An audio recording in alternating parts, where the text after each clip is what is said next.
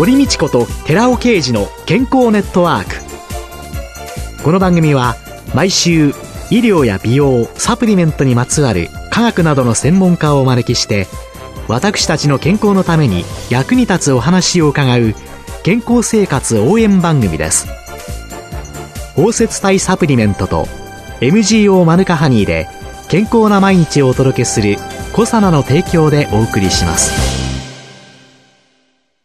ここでコサナから番組パーソナリティで神戸大学医学部客員教授寺尾啓治社長の新刊スーパー食物繊維で不調改善全く新しい腸活の教科書発売のお知らせです。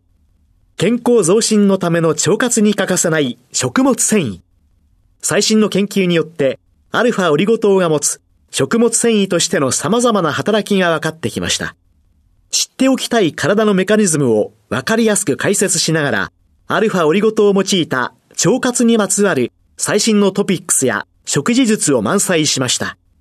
寺尾刑事、小佐社長の新刊、スーパー食物繊維で不調改善。全く新しい腸活の教科書発売のお知らせでした。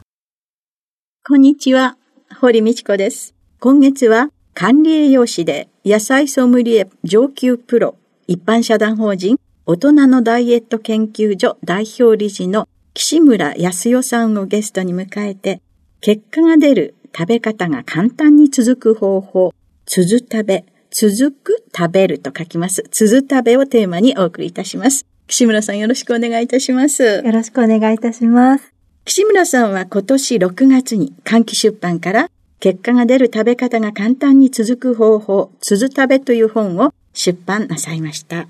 今月はこの本の内容に沿ってお話を伺ってまいります。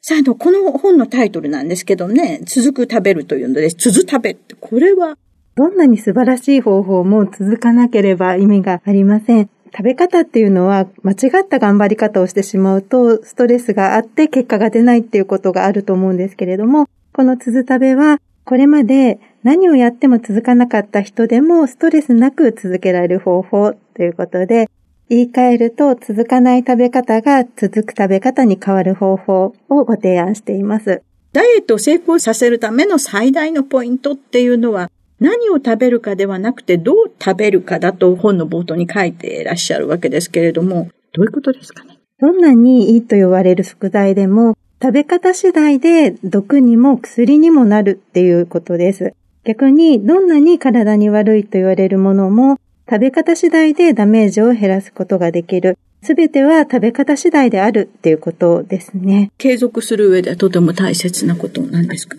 ストレスがあると、その時は結果が出たとしてもリバウンドしてしまったり、続かなかったりっていうことがあると思うんですけれど、同じゴールであっても、例えば同じ食べ過ぎを防ぐというゴールがあったとして、我慢して我慢して我慢して、やっとの思いで食べ過ぎなかったっていうゴールと、例えば食前に野菜や豆腐などをたっぷり食べてたら、あれ？今日もうなんかお腹いっぱいってなって、あれ食べ過ぎなくて済んじゃったという食べ過ぎなかったゴールでは、運命の差があって、よほど意志の強い人なら別なんですけれども、我慢して我慢して我慢して、やっとの思いで食べなかったっていう頑張り方をしてしまうと、どうしても反動が来やすかったり、リバウンドが起きやすいと思うので、そのあたり食べ方を工夫して、なるべくストレスなく続けることで結果を出すっていうところがポイントかなと思います。ストレス、もう我慢して我慢して我慢してって、体に良くないものとか、これは食べるとダメだよとかって言われると、とんかつだってロースにしようかヒレにしようかって悩みながら、やっぱりヒレじゃ味気ないからと思ってロースを頼んでしまう。私としてはですね、どうしたらいいんですかね？どうしても食べたい場合は、ダメージの少ない時間帯とダメージの少ないバランス、ダメージの少ない順番、ダメージの少ないバランスで食べるっていうことで、頭文字を取って、じりじばというのをお勧めしているんですけれども、はい、同じものでも食べる時間とか、食べる順番とか、食べ合わせによって本当に運命の差があるんですよね。例えば同じとんかつでも小さいとんかつと大きいとんかつではカロリーも全然違ってきますし、食べるのが昼なのか夜なのかによってもダメージが違ってくるので、どうしても食べたい場合は、その4つのポイントで工夫していただくということをお勧めしています。それがまさにどう食べるかということにつながっていく。そうするとどう食べるかによって食べたいものを我慢するわけじゃないので、ストレスは少ないってことですかね。そうですね。常に100点満点の食事をしてしまうっていうことができればいいんですけれども、100点満点の食事をなかなか忙しい毎日だったり、付き合いがあったり、なかなか続かないっていうケースってとても多いと思うんですよね。そんな時には食べ過ぎたらリセットするっていうことで、翌日に気をつける。で、その時も我慢して我慢して我慢してずっと我慢してたっていう場合って、リセットも苦痛になってきやすいんですよね。でも、例えば前日にその食の楽しめた満足感が少しでもあることによって、あ、また頑張ろうっていう気持ちになれたりもするので、食べ過ぎたらリセットするっていうところで、そういうダメージを続けないっていうのも重要なポイントかなと思います。そうすると、結果の出る食べ方の一つがダメージが出ないような食べ方ということになるんでしょうか。その他にも押さえておくポイントっていうのはどんなことがあるんですか？あとはですね、間違った頑張り方をしてる人って多くって、ええ、私食べてないんですっていう方って、本当に見ると全然量は食べてなかったり、本当に頑張って量を減らしていたりするんですけれども、実は私から見ると糖質に偏った食事をしていて、量は少ないんだけれどもバランスが悪いことによって代謝が悪くなったりしているケースもあったりします。なので、正しい原因を自分で改めて見直してみて、正しい頑張り方をするっていうことも一つポイントです。で、もう一つは自分に合った方法を見つけること。本当は糖質を抑えなくてもいい人が極端に糖質を抑えすぎてしまうと逆に反動で甘いものが欲しくなったりっていうケースもあるので、そのような方は自分に合った方法を見つけたりするっていうこともポイントになります。糖質がすごい好き。私なんか糖質が大好き。お米が大好き。白米が大好き。という人が白米をやっぱり全部やめようと思ってしまうと、それは私に合った方法ではないということになるんですか？それが自分にとって続けやすかったり、必要であればぜひ続けていただきたいんですけれども、極端に減らしすぎてしまうと、例えばご飯を減らして夕方の甘いものが欲しくなってしまうみたいな方って意外と多いんですよね。であれば、正しいバランスで適切な量を昼食にとって、で、食物繊維が豊富なものを一緒にとったり、タンパク質が豊富なものを一緒にとっておくことで、夕方も空腹感を感じにくくなったりっていうことがあるので、そういうふうに適切にとっておくことで、無駄な食欲を沸かせなくて、結果的に糖質が収まったみたいなことって結構あるので。やっぱり食事って朝昼晩食べない人はいないわけで、まあ意識的に取らない方もいらっしゃるかもしれませんけど、そうすると、食べ方について勉強したことってそんなないですよね。そうなんですよね。それが結構一番の問題かなと思っていて、食育というのは小学校の時に赤、黄色、緑みたいな形で教わってから、なかなか中学校、高校、大学っていう形で習わないまま忙しく毎日送る社会人になってしまって気づいたら不健康になっていたり、メタボになっていたりっていうことってすごく多いんですよね。だから一度端的な情報ではなくて自分に本当に何が足りていなくて何が必要で実はどこが問題だったんだっていうことを一度俯瞰して書き出してみたりとか、専門家のアドバイスを受けてみたりするっていうこともすごく大切かなと思います。あとは一番重要なのは、目標設定の仕方なんですね。普通の方は、まずはじめに、長期目標、5キロ痩せよう、10キロ痩せよう、20キロ痩せろ、みたいな大きい目標を立ててスタートすると思うんですけれども、その時に大きい目標だけ立ててしまって、長期目標だけ立てると、例えば、じゃあ5キロ痩せよう、10キロ痩せようってなった時に、翌日すごく頑張ったのに100グラムしか痩せていないっていう時に、あんなに頑張ったのに100グラムっていう形で、すごくストレスがかかってしまって、頑張る意欲がなくなってしまうっていうこともあると思うんですけれど、そんな時に、例えば短期目標も合わせて、じゃあ今週は1キロも大きいようであれば、今週は0.5キロみたいな形で、長期目標だけではなくて短期目標を正しく設定しておくと、100g 痩せた時に、あ、100g も痩せた、みたいな形で思えるマインドがあると続けやすくなるっていうこともあるので、目標を立てるときに長期目標と短期目標を合わせて自分の心が無理なく続けられるペースで頑張っていくっていうことも続けやすいポイントの一つかなと思います。まあ無理な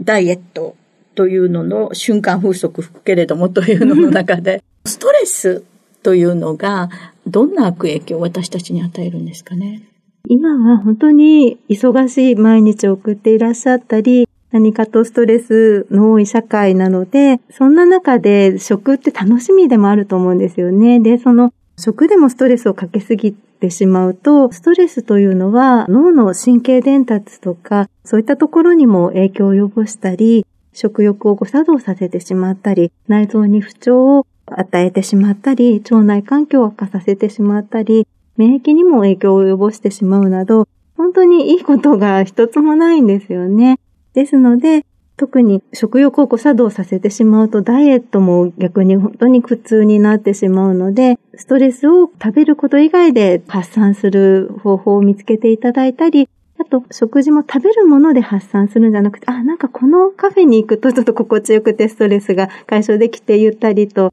食事できるなとか、そういった場所選びとかも工夫していただいたりして、黙々と食べることで食欲のスイッチが入ってしまうと、食べ過ぎた後に自己嫌悪に陥って余計ストレスになってっていうこともあるので、そういったことを防ぐように工夫していただけるといいかなと思います。これからストレスがない続く食べ方、続食べというのを今月いろいろ伺って実践できたらなと思っています。どうもありがとうございました。ありがとうございます。今週のゲストは管理栄養士で野菜ソムリエ上級プロ一般社団法人大人のダイエット研究所代表理事の岸村康代さんでした。来週もよろしくお願いします。よろしくお願いいたします。続いて、寺尾刑事の研究者コラムのコーナーです。お話は、小佐野社長で神戸大学医学部客員教授の寺尾刑事さんです。こんにちは、寺尾刑事です。今週は腸内細菌と動脈硬化の意外な関係というタイトルでお話しさせていただきます。神戸大学医学部の山下教授によると、健康な人と心筋梗塞などの心疾患を患っている人の便中に含まれるリポタ糖の量を調べたところ、心疾患の人の方が多かったそうで、リポタ糖が炎症を起こしやすくする物質を活性化し、血管内で炎症を起こし、動脈硬化が進行することを解明したとのことです。また、山下教授の研究によると、このリポタ糖に対するのが、バクテロイデスという腸内細菌だそうです。最近の研究でバクテロイデスの量はリポタ糖とは逆で健康な人で多く、心筋梗塞などを発症した人は少ないということが分かりました。つまり、バクテロイデス菌が多い人ほど動脈硬化になりにくい可能性があります。そして、バクテロイデス菌を増やす方法は食物繊維を多く取ることであり、心筋梗塞や脳梗塞を予防するためには、食物繊維を多く取る必要があるとの結論でした。では、山下教授の研究内容のリポタ糖とバクテロイデス菌の関係についてもう少し詳しく掘り下げてみます。山下教授は2018年にバクテロイデス・ブルガタス及びバクテロイデス・ドレイは腸内細菌によるリポタ糖酸性を減少させ、アテローム性動脈疾患を抑制するというタイトルの論文をサーキュレーションという学術雑誌に投稿しています。健常者と冠動脈疾患患者の細菌層を比較したところ、冠動脈疾患患者のバクテロイデス属が減少傾向にあり、中でも有意種であるバクテロイデスブルカタスとバクテロイデスドレイの割合が低下していたことから、このバクテロイデス2種についての検討を行ったとのことです。まず動物実験です。アテローム性動脈硬化モデルマウスを用いて、週に5回、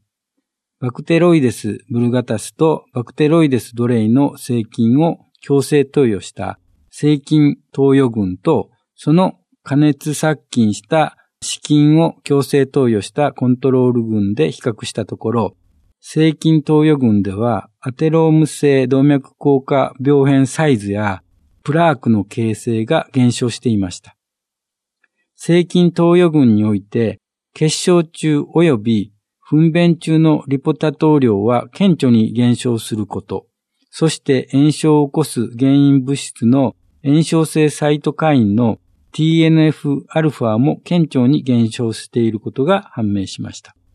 さらに、この論文では、血中のリポタ糖の量が減少し、TNF-α が減少する理由として、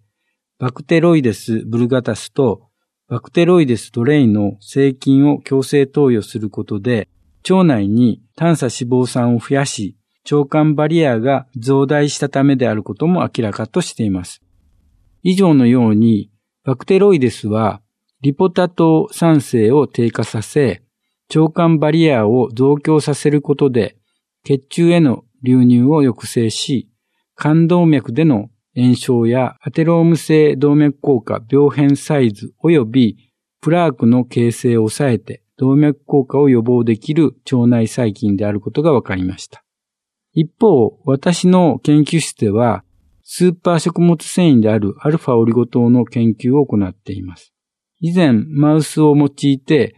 通常食事群、高脂肪食事群、そしてアルファオリゴ糖を加えた高脂肪食群に分けて、腸内の炭素脂肪酸と腸内細菌がどのように変化するかについて検討しています。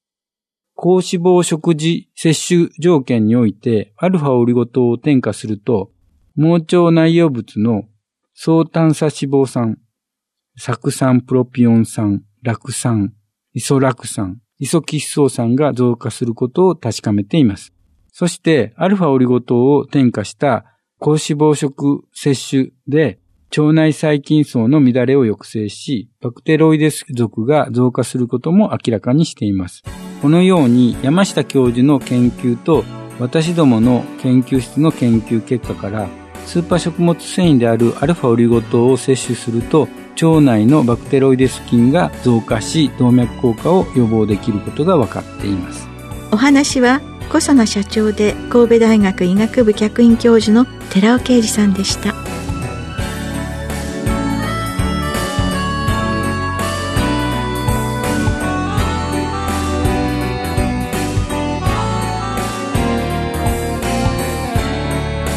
ここでコサナから番組お聞きの皆様へプレゼントのお知らせです。私たちの体を維持するために欠かせない機能性成分であるコエンザイム9点 Rα リポ酸 L カルニチンをデザート感覚で取れるマスカット風味のゼリーコサナのヒトケミカルのデザートを番組お聞きの10名様にプレゼントしますご希望の方は番組サイトの応募フォームからご応募くださいコサナのヒトケミカルのデザートプレゼントのお知らせでした。